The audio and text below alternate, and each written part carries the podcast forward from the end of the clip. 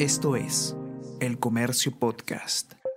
La pandemia empezó haciendo mucho más ruido del ruido que va a hacer cuando se termine. Se va a terminar sin que nos demos cuenta, porque yo creo que lo que nosotros llamamos entre comillas la normalidad se va a fusionar con, la cola final de la pandemia y en un momento no vamos a lograr distinguir si estamos o no en pandemia. Y esto es porque la línea recta que, separa lo que es una epidemia de lo que es algo endémico, es decir, algo que se transmite con frecuencia y que existe, no es una línea recta, en realidad es una línea borrada, no es un gris, entonces en algún momento vamos a estar en ese gris. Eso va a suceder cuando nos demos cuenta, y yo creo que la evidencia ya está sugiriendo eso muy, muy fuerte, ¿no?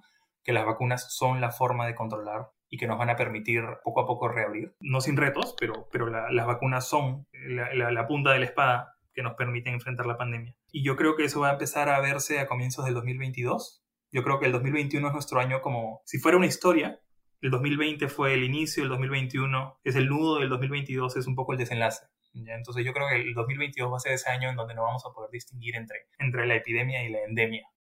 Es médico cirujano por la Universidad Peruana Cayetano Heredia. Tiene una maestría en investigación epidemiológica por la misma universidad y una maestría en control de enfermedades infecciosas en la Escuela de Medicina Tropical e Higiene de la Universidad de Londres.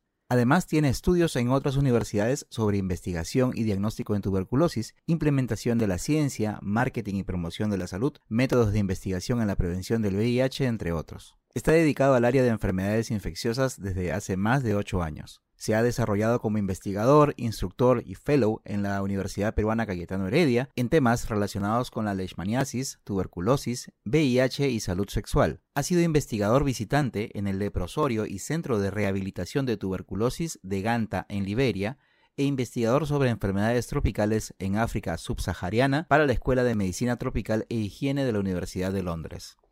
Actualmente se desempeña como epidemiólogo senior en la Agencia de Salud Pública del Reino Unido, en Londres, razón por la cual está vinculado al manejo del COVID-19 desde enero del 2020.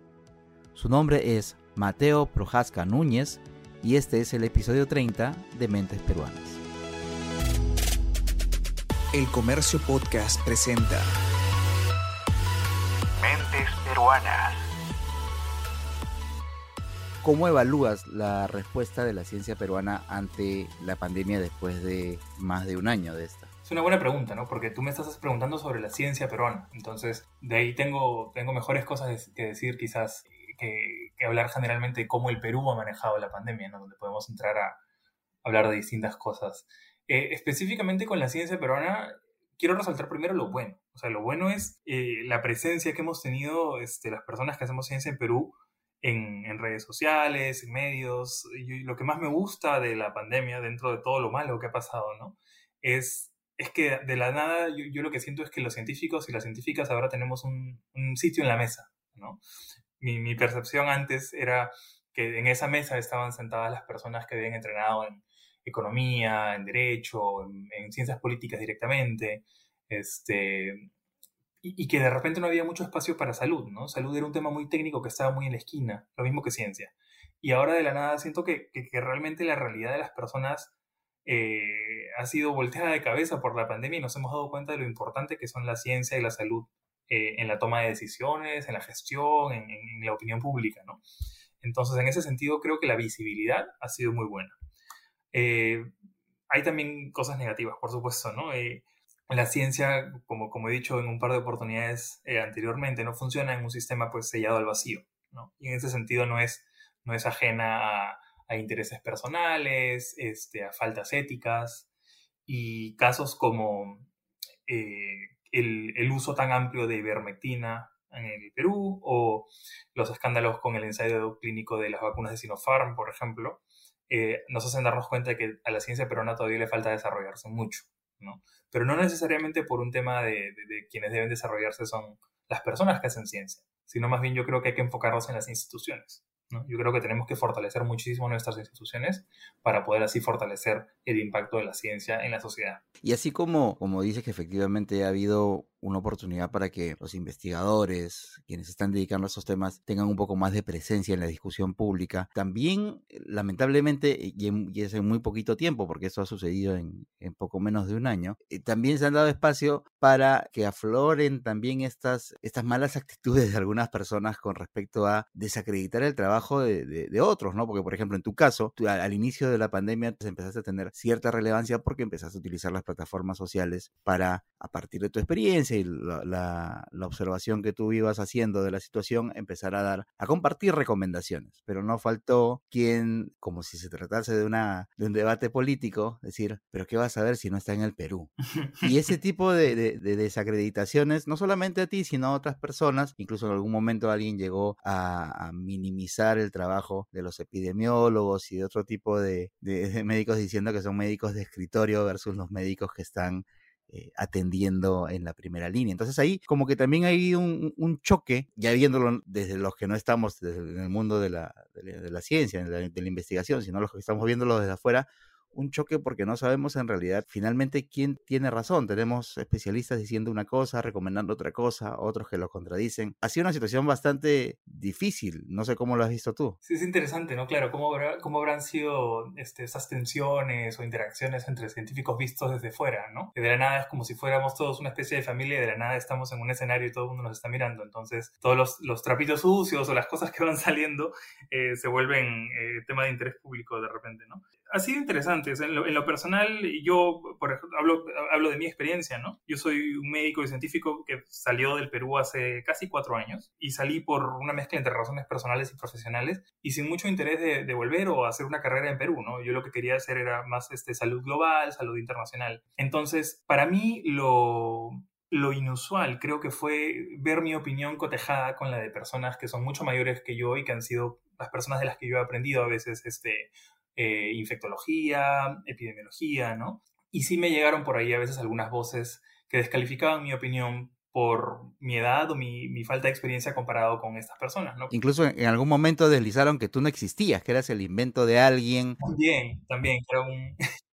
sí, que era un títere político, ¿no? Bueno, supongo que eso es parte, eh, parte de la, la, visibilidad y de la, de la exposición. ¿no? No, no, definitivamente no es una parte que, que, me guste, pero creo que cuando hablamos de ciencia es muy importante alejarnos de, de, todas estas cosas pues ad hominem, ¿no? De todas estas cosas que se aplican a la persona antes que al argumento. Eh, hace poco alguien vi un comentario que me gustó porque había en redes sociales alguien que no estaba de acuerdo con una posición que yo expresé, pero me decían esto no debe desmerecer los argumentos científicos que presenta esta persona cuando, cuando tenemos conversaciones, ¿no? Y en efecto, ese es el caso. O sea, nosotros como los científicos pueden tener puntos de vista, pero la ciencia se aproxima siempre al objetivo. Entonces, a mí me pueden decir que vivo fuera de Perú, es verdad, y eso tenemos que considerarlo si es que yo estoy hablando específicamente de lo que está pasando en la calle en el Perú ahorita, porque yo no estoy ahí mirándola, ¿no? pero sí tengo, por ejemplo, conocimiento de la, del contexto peruano porque he vivido ahí casi 30 años y porque he trabajado ahí en salud directamente por, por casi 6 años, 8 años, ¿no? Entonces, sí, sí ha sido, ha sido una experiencia, como dices, interesante, ¿no? A mí me llegó particularmente un par de comentarios por interno diciendo, pero ¿qué cosa puede aportar si no tiene experiencia en pandemias? Y yo le respondí a esta persona, pero que, que más o menos es de tu edad, y que también es este, eh, un médico. Y yo le decía, este, perfecto, pero la gente de tu generación ¿qué otra experiencia también tiene en pandemia. O sea, digamos que para muchas personas es la primera pandemia que, que, está atravesando. Otra cosa es el manejo de epidemias y qué sé yo, que en realidad la han manejado justamente a las personas que tú estabas haciendo referencia, ¿no? Los, los, investigadores, los, médicos más de, más edad, y que justamente en, esta situación es en donde se han visto un poquito en entredicho a veces algunas de sus afirmaciones. Es más, yo por ahí soy de los que piensan que incluso esta pandemia lo que ha hecho es desnudar incluso muchas de las falencias que tienen los que consideramos eminencias, muchos de los, los que consideramos eminencias en ciertos campos de la salud. Y ahí es donde también viene otro, otro debate, que es el, está como que medio instaurado, pero todavía no está en el, en el, en el debate más en macro, que es esto de eh, la medicina basada en experiencia versus la medicina basada en evidencia, ¿no? ¿Que tú crees que en algún momento vamos a tener que llegar a, ese debate y, empezar a tomar decisiones sobre eso? En algún momento va, a ser importante, ¿sabes por qué? Porque finalmente el manejo de los... O sea, y eso es, una de las diferencias que los puntos de vista distintos que te pueden dar las personas que se han formado en medicina y luego en epidemiología versus las personas que han entrado directamente en epidemiología sin la experiencia clínica previa. Yo creo que una de las cosas que te da el entrenamiento en medicina es que tú sabes cómo sucede la interacción médico-paciente. Tú sabes que la terapéutica, si bien está basada en evidencia, siempre va a tener un componente que está a discreción del médico tratante. Por ejemplo, si yo tengo un paciente, las guías clínicas me pueden decir, esto es lo que tú debes hacer, pero yo luego mido las guías clínicas contra la vida de la persona y contra lo que estas decisiones significan para la vida de la persona y puedo optar por no seguir la guía clínica estrictamente, hacer algunos cambios en mi terapéutica, de acuerdo a lo que yo considero en función de mi conversación con el paciente, que es lo menos disruptivo para su vida y que es lo mejor. Eso es con, con un criterio individual. Pero el problema está cuando los médicos intentan generalizar el criterio individual y hacer una regla que se basa en su experiencia anecdótica. Y eso ha pasado con la hidroxicloroquina, con la ivermectina. Y yo he conversado con gran cantidad de médicos, incluso personas que han sido mis profesores, que me han llamado diciendo, necesito que digas que la hidroxicloroquina funciona, porque a ti te están escuchando las personas y la hidroxicloroquina funciona porque yo lo he visto en 10 pacientes, 15 pacientes, ninguno se me murió. Y yo le digo, pues, doctor, con todo el aprecio que yo le tengo, eso es su experiencia personal. Y cuando nos vamos a los ensayos clínicos, a la evidencia, en realidad no, no, hay, no hay sustento. Entonces yo no puedo dar una recomendación sin un sustento formal, con un dato experimental o observacional. Entonces, sí, sí es un reto. Y, por ejemplo, una de las personas, y lo digo con, con pena, o sea, una de las personas que, de las que yo mejor aprendí medicina basada en evidencia es el mismo Germán Málaga. Él fue mi profesor en clínica médica y luego mi profesor en, el internado, en el externado. Yo aprendí muchísimo de justamente esta medicina mínimamente disruptiva, el trato con pacientes y todo, ¿no? Entonces, sí, siempre hay que encontrar un balance entre esto de, la, clínica individual y la medicina basada en evidencia. Pero la medicina basada en experiencia, ese es el intermedio el que hay que alejarnos, ¿no? Este podcast tuvo que ser publicado hace siete días atrás, pero por las elecciones fue pospuesto y como comprenderán, los resultados sorprendieron a muchos. Entonces le pedí a Mateo que me enviara un audio contestando a una nueva última pregunta. ¿Qué podríamos pedirle a quien gane la presidencia en cuanto a ciencia e investigación? Creo que lo primero que pediría es garantizar un Estado democrático. Sin democracia no podemos hacer ciencia. Y esto es porque la ciencia depende de la capacidad que tenemos de comunicar de manera efectiva la verdad, incluso cuando esta no es conveniente para nuestros intereses personales o políticos. Mi mayor preocupación con los dos candidatos que están pasando a segunda vuelta es que ninguno parece garantizar la democracia, tanto por lo que representan como por su pasado. Habiendo dicho esto, creo que no puedo ni siquiera empezar a responder la pregunta de qué le pediría a los candidatos sobre ciencia e investigación, porque no podemos pedir nada más que democracia y libertad. ¿Qué querías ser tú cuando eras chiquito? Yo quería ser profesor.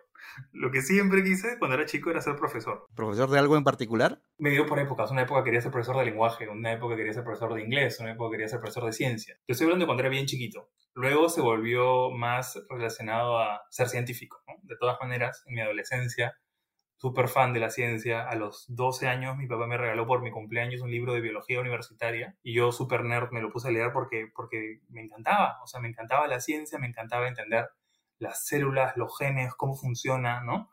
Para mí era como que le daba sentido al mundo. Entonces, eh, siempre he tenido esa especie de, pues, de, pasión por la ciencia, ¿no? Y yo ingresé a, a medicina, escucha, súper chico en realidad. Empecé a los 16 años a estudiar medicina en Cayetano. Este, y desde el primer día fui muy fan de, de las enfermedades infecciosas, ¿no? Y Cayetano tiene el Instituto de Medicina Tropical, tiene este, servicios de infecciosas, investigación en el laboratorio de, de, investigación y desarrollo. Entonces, fue un muy buen lugar para mí, o sea, para, para, para, fue un buen sitio para mí poner mi interés y mi pasión en un lugar donde había oportunidades. Entonces, yo actualmente tengo, tengo 31 años y tengo 15 años metido ya estudiando medicina, desde que empecé a estudiar medicina en realidad, ¿no? Entonces, para mí, la mitad de mi vida he estado metido en esto. Eh, pero claro, desde la graduación tengo, tengo ocho años de, experiencia profesional, ¿no? Claro, felizmente que no sabes nada del tema, como dicen por ahí, pues, ¿no? Sí, claro, claro. Cuéntame, en, en, tu casa cuántos, cuántos son? ¿Eres hijo único? ¿Tienes hermanos? Soy el mayor, soy el mayor de cinco. Bueno, eh, tres de papá y mamá y dos más de mi papá en su segundo matrimonio.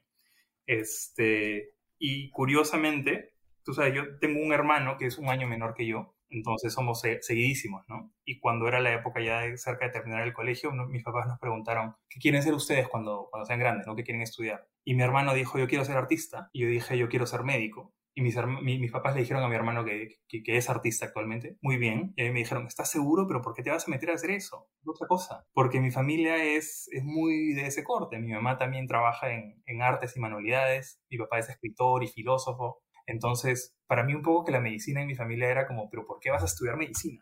Este, y tengo este recuerdo desde que yo era chico.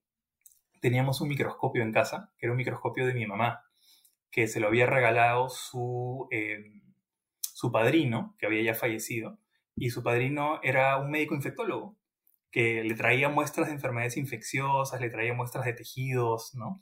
Este, y su nombre este, era Raúl Patruco, que es un infectólogo bastante conocido en el Perú por, por su legado, trabajó muy cerca con el doctor Eduardo Botuso. Entonces, un poco que siempre estuvo el tema de la infectología por ahí flotando, ¿no? Yo nunca conocí a Raúl, pero, pero para mí es, las enfermedades infecciosas es como si fueran casi parte de, mi identidad, ¿no? O sea, como que es algo que, encontré que me interesaba y me gustaba y, lo convertí en parte de mí. Entonces, cuando hubo la pandemia, empezaron a haber estos comentarios pues de que yo empecé a hablar y la gente decía, pero esto de qué habla, de, qué sabe. Yo decía, pero, pero esto sí es lo que sé, o sea, yo, yo solo hablo de lo que sé y de esto sé, ¿no? Eso es lo que, lo que pensé. Y claro, en ese momento no había ningún experto en COVID, pero ¿cómo iba a haber alguien experto en COVID si era una enfermedad nueva? yo dije, tengo dos meses trabajando en esto, eso es mucho más que la mayoría de personas en Perú, porque yo empecé a trabajar en COVID en enero del 2020, cuando era una amenaza internacional, ¿no? que no había llegado ni a Europa. Claro, y, encima, y encima en un sitio clave. Exacto, ¿no? O sea, fue, fue una de esas cosas, este, esa persona a la que admiro bastante, Peter Piot, que es eh, uno de los infectólogos y epidemiólogos más conocidos a nivel mundial, que descubrió el ébola, por ejemplo. Este, cuando le preguntan, ¿cómo así descubriste el ébola? Tan descubrimiento, ¿no? Y él dice, ¿sabes qué? Es cuestión de estar en el momento adecuado en el, y en la situación adecuada. Y yo trabajo actualmente en la Agencia de Salud Pública de Reino Unido, no era lo que yo había planeado. Que, que sería, eh, eh, para, para, que se entienda, que sería más o menos el equivalente a qué aquí en el Perú. el equivalente a la Dirección General de, Epidemiología, quizás, que está dentro del, del, del MINSA, ¿ya? Es más parecido a eso pero con una mezcla también entre eso y el INS. Es un, combinado.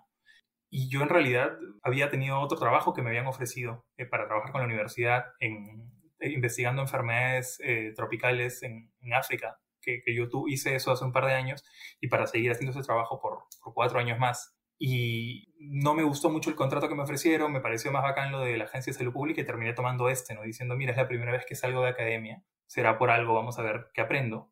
Y a las tres semanas empezó lo de, lo de COVID, ¿no? Y dije, pucha, me hizo pensar en las palabras de Peter Piot de que a veces para avanzar en tu carrera es estar en el momento adecuado, en el lugar adecuado, ¿no? ¿Y en el colegio qué tal eras? ¿Qué cursos te gustaban más? ¿Qué cursos te gustaban menos? En el colegio yo era, supongo que de los, de los chancones, ¿no? O sea, siempre fui medio pues primer puestoso, este, eh, me, gradué creo tercer, cuarto puesto del colegio, segundo puesto de la universidad, primer puesto de la maestría, o sea, siempre he sido muy, muy aplicado, ¿no? De que me encanta estudiar y aprender. En el colegio paraba solo con mujeres, era de parar con un grupo de chicas siempre, y odiaba educación física, pero lo odiaba tremendamente, ¿no? Este, solamente me, me gustaba cuando me, me, castigaban en educación física y me mandaban a normas, a la oficina de normas, entonces me, podía, me ponía a leer un libro. Prefería hacer eso que jugar fútbol, pues, ¿no? Este, y me encantaba biología, química, biología, física eran mis cursos preferidos. Eh, porque los, sentía que, que, me iban a servir. ¿no? Este, creo que los cursos que yo sentía que no tenían mucho, mucho peso, mucho significado para mi vida, o como yo imaginaba que era mi vida cuando tenía esa edad, eh, no les hacía mucho caso. ¿no? Entonces era un chancón, pero medio selectivo, digamos. ¿Recuerdas tú alguna recomendación, alguna frase repetitiva? Eh, no sé, algo que hayas escuchado siempre en tu casa, de repente de tus papás, de tus tíos, de algún otro familiar, que se haya convertido como que en una, en una de estas frases que siempre nos están dando vueltas en la cabeza o que aparecen antes de tomar alguna, alguna decisión? Totalmente. Totalmente. No sé si conoces, bueno, debes haber escuchado alguna vez esta frase, este, la vida encuentra su propio camino, ¿no? Que en inglés es life finds a way, ¿no? Cuando te contaba pues que mi papá me regaló este libro de biología cuando yo era muy chico. Eso es, su dedicatoria, él escribió eso, ¿no? Me dijo, la vida encuentra su propio camino, porque biología es, es la ciencia de la vida, ¿no? Entonces, el libro venía con ese mensaje y es un mensaje que yo siempre he tomado como, como un poco un lema de vida, ¿no? tanto en las decisiones personales y a dónde nos lleva la vida, pero también a entender la vida como fenómeno natural, ¿no? La vida de los humanos, la vida de los virus, si es que los queremos considerar vivos, este, la vida de las bacterias, ¿no? Es, es que la vida encuentra su propio camino. Eso como que nos quita un poco peso de los hombros a veces, ¿no? ¿Con qué sueles tú distraerte? ¿Con qué sueles relajar un poco la cabeza para olvidar un poco las tensiones del trabajo y las tensiones obviamente de este último año? Uh, dos cosas. jugar Pokémon, me encanta. Me encanta jugar Pokémon en mi, en mi, en mi Nintendo... ya no se llama 3DS, ¿ves? Soy un viejo. En el Switch. En el Switch. Ya, sí, sí, sí. Porque antes tenía el anterior. Me lo compro, pero solo juego Pokémon porque me distrae y puedo estar cinco horas conectado a eso. Que prefiero hacer eso que estar mirando Twitter. Eso y ver, eh, ver Netflix. O sea, lo, que, lo que vayan poniendo en Netflix. Reality shows a veces. Cosas que no. A veces las cosas más onzas que no me hacen pensar me desconectan completamente de la realidad, ¿no? Porque para los que trabajamos pues en, en COVID, tú me imagino que también estás reportando ese tipo de cosas con frecuencia, ¿no? La, la experiencia personal de la pandemia se superpone a la profesional y a veces agobia, ¿no? Nos mencionas que desde bastante joven ya tenías bien en clara la idea de estudiar medicina. Claro, esto fue en el 2004, 2005. Yo terminé el colegio en el 2005. Entonces, claro, yo estaba pensando entre si estudiar genética, biología, medicina, eh, y me metí a estos cursos preparativos de, Cayetano, la pre-Cayetano, incluso en el verano antes de empezar quinto secundaria, como para ver cuál era la ruta, ¿no? Y apliqué a medicina estando en quinto secundaria. Ingresé por, por un examen y, y empecé de, inmediato, ¿no? Mi primer año en, en, la universidad fue en el 2006. ¿Tú ya tenías la idea de estudiar medicina desde siempre? Era, claro, era o biología o medicina, y me fui por medicina porque, como, como te habrás dado cuenta, me encanta hablar, me encanta explicar cosas, me, me, gusta, siempre tuve esta cosa de ser profesor, ¿no? Entonces sentía que hablando con pacientes iba a tener ese componente de interacción un poco más humana, ¿no? Pensaba que en biología, yo en ese momento chico me veía en biología en un laboratorio, ¿no? Y decía, no me imagino encerrado en un laboratorio, lo que yo quiero hacer es hablar con personas, ¿no? En tus años de pregrado, ¿hubo alguna situación que de repente te haya hecho dudar de esa decisión, que de repente hayas, hayas pensado, pucha, mejor pido mi traslado a otra carrera o pateas el tablero y dejas todo, o quizás pasaste pues por una por una, un entrenamiento académico que felizmente no, no, no te enfrentó a este tipo de situaciones. No, olvídate, he tenido miles de esas. O sea, claro, yo es muy fácil pues contar ahora en retrospectiva y decir, claro, los, hace 15 años dije que iba a ser este, especialista en infecciosas y ahora lo soy, ¿no? y se acabó la historia. No, claro que no. Yo tenía una cantidad de crisis vocacionales en medio porque, entre otras cosas, estudiando medicina me sentía distinto a los demás, ¿no? O sea, los, los demás estaban emocionadísimos por atender su primer parto o, o, o hacer una cirugía y y no sé, sacar un apéndice, ¿no? ese tipo de cosas. Y a mí no me interesaba tanto, ¿no? ¿no? No, me llamaba tanto la atención. Y yo siempre decía, no estoy seguro de si medicina es lo mío. O sea, yo no me di cuenta muy rápido de que odiaba los hospitales, ¿no? Entonces cuando dije, pero odio los hospitales, me dijeron, pero ¿qué haces acá? ¿No? O sea, ¿cómo, ¿por qué estás estudiando medicina si no te gusta estar en los hospitales? Yo decía, es que los hospitales son lugares súper tristes. O sea, nadie que está bien va al hospital, ¿no? La gente que está bien normalmente va pues al puesto de salud, de repente a hacer su chequeo. Pero la gente va al hospital cuando está enferma, cuando está sufriendo, ¿no?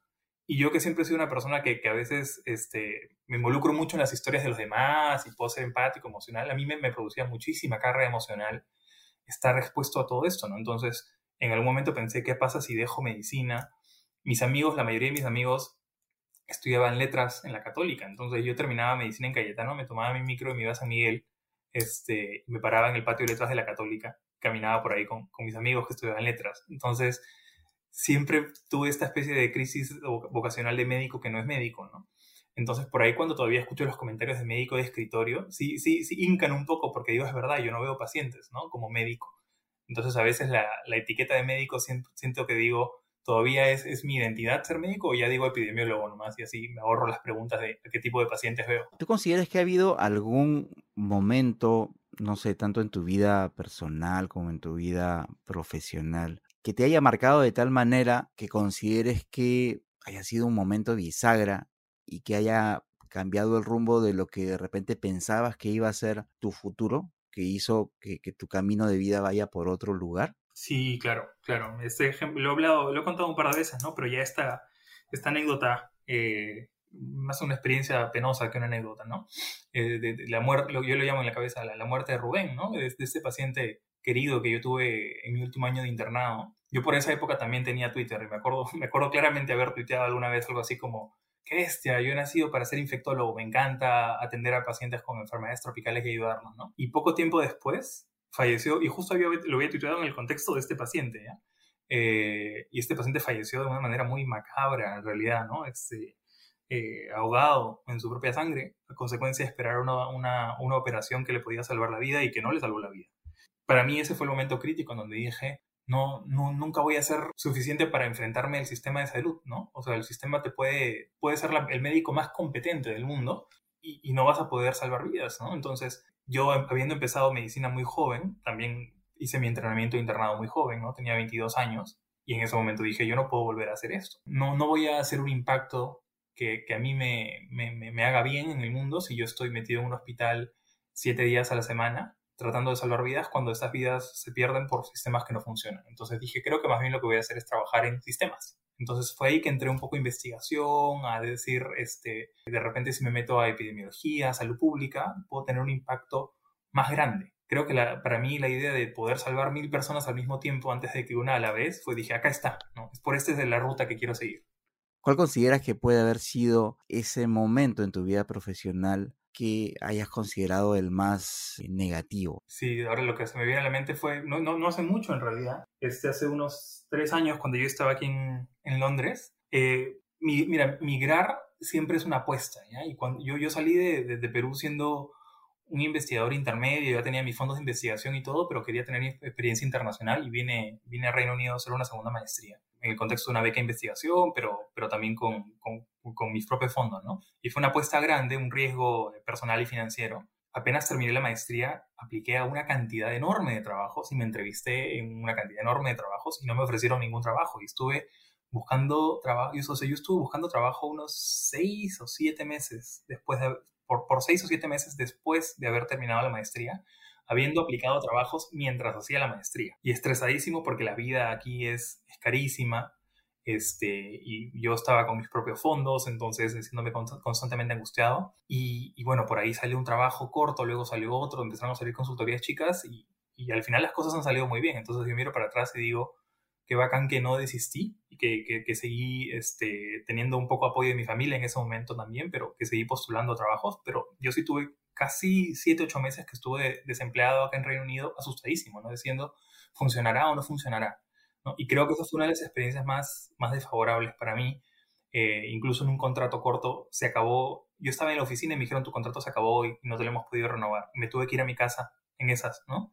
Y sí, me quedé y dije, pero ahora cómo pago mis cuentas a fin de mes, ¿no? O sea, sí he tenido momentos muy ajustados, pero nada, he perseverado. ¿Cuál consideras tú que ha sido el pasaje más favorable o positivo que recuerdes hasta el momento? El, o sea, en realidad no es un momento, son unos años lindos en el Instituto de Medicina Tropical en Cayetano, porque yo terminé mi carrera justo, terminé con esta pues gran crisis vocacional de no quiero volver a ver pacientes, ¿no? Y, y, necesito un trabajo y algo que hacer mientras pienso qué quiero hacer con mi vida como médico que no es médico, ¿ya? Y el Instituto de Medicina Tropical me, me abrió las puertas, o sea, eh, me, me, me, contrataron en el laboratorio de inmunología primero, estuve un año ahí con, con, con Martín Montes, eh, que, que, fue un excelente mentor y, y, sigue siendo un amigo mío, y luego con, con la doctora Elsa González, Larisa Otero, en, este, en VIH, tuberculosis, con César Ugarte, con Valo Zamudio, ¿no? Todo esto bajo el liderazgo de Eduardo Botuso, pero fueron años que realmente formaron mi carrera y, y mi, mis valores como científico incluso, ¿no? Eh, la rigurosidad, la ética. Entonces yo creo que yo no sé realmente cómo, cómo hubiera armado mi carrera sin haber tenido esos años en, en el Instituto de Medicina Tropical. O sea, fueron, creo, fundamentales para mi formación. ¿Cuál crees tú que va a ser tu futuro profesional? No tengo, uy, no lo sé, no lo sé realmente, Bruno. Justo hoy día conversaba con mi jefa aquí, me preguntó lo mismo y le dije, qué difícil es saberlo en estos momentos porque todo está cambiando tan rápido, ¿no? La idea de volver a Perú a veces está ahí. No la tenía tan contemplada antes, pero con cómo ha ido las, las cosas el último año te imaginarás que he tenido ofertas muy interesantes y a veces lo considero, ¿no? Mi, mi, mi, mi pareja actual, mi novio, está haciendo un doctorado en epidemiología aquí. Él también es epidemiólogo pero yo pensaba, imagínate si nos vamos a Perú, que a él potencialmente podría interesarle, eh, yo no puedo sacarle una visa como, como pareja, eh, no, puedo, no puedo darle nada de, de, beneficios o reconocimientos, entonces eso hace las cosas bien difíciles, ¿no? Y, y cómo le explico a él que no es prono, por ejemplo, vamos de nuevo a mi país porque hay mucho por hacer pero por si acaso nos van a mirar mal en la calle, no podemos casarnos, o sea, eso es, dificilísimo, ¿no? Y, por eso soy siempre tan vocal con ese tema, porque me parece que es importante representar desde, desde todos los frentes, ¿no?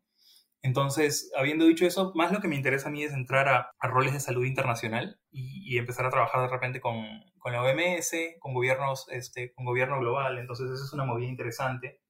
Lo otro, lo otro también es este Médicos Sin Fronteras, ¿no? que, me interesa muchísimo el trabajo internacional para a mí lo que me gusta mucho es comparar distintos escenarios y ver cómo, en qué se parecen y en qué se diferencian. Eso forma mucho mis nociones de salud pública. Entonces, un trabajo de ese corte me gustaría también, ¿no? Pero creo que cuando acabe la pandemia, porque son momentos muy difíciles para, para tomar decisiones de ese tipo.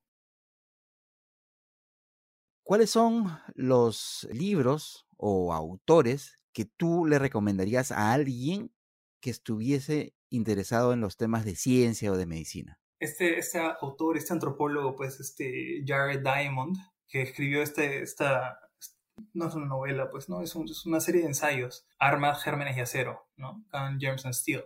Bueno, a mí me gusta porque es un libro que, que más o menos explica la inequidad en el mundo desde una perspectiva antropológica que ha sido ampliamente criticada. Es un libro muy imperfecto, pero que ofrece algunas luces sobre cuáles son los factores que determinan que algunas poblaciones crezcan y, se vuelvan más complejas y hagan civilizaciones y que otras se queden como grupos más, digamos, de corte nomádico. Tratando de entender desde el punto de vista antropológico las diferencias entre, entre distintos grupos humanos en el mundo. Y me gusta porque habla de armas, gérmenes y acero, ¿no?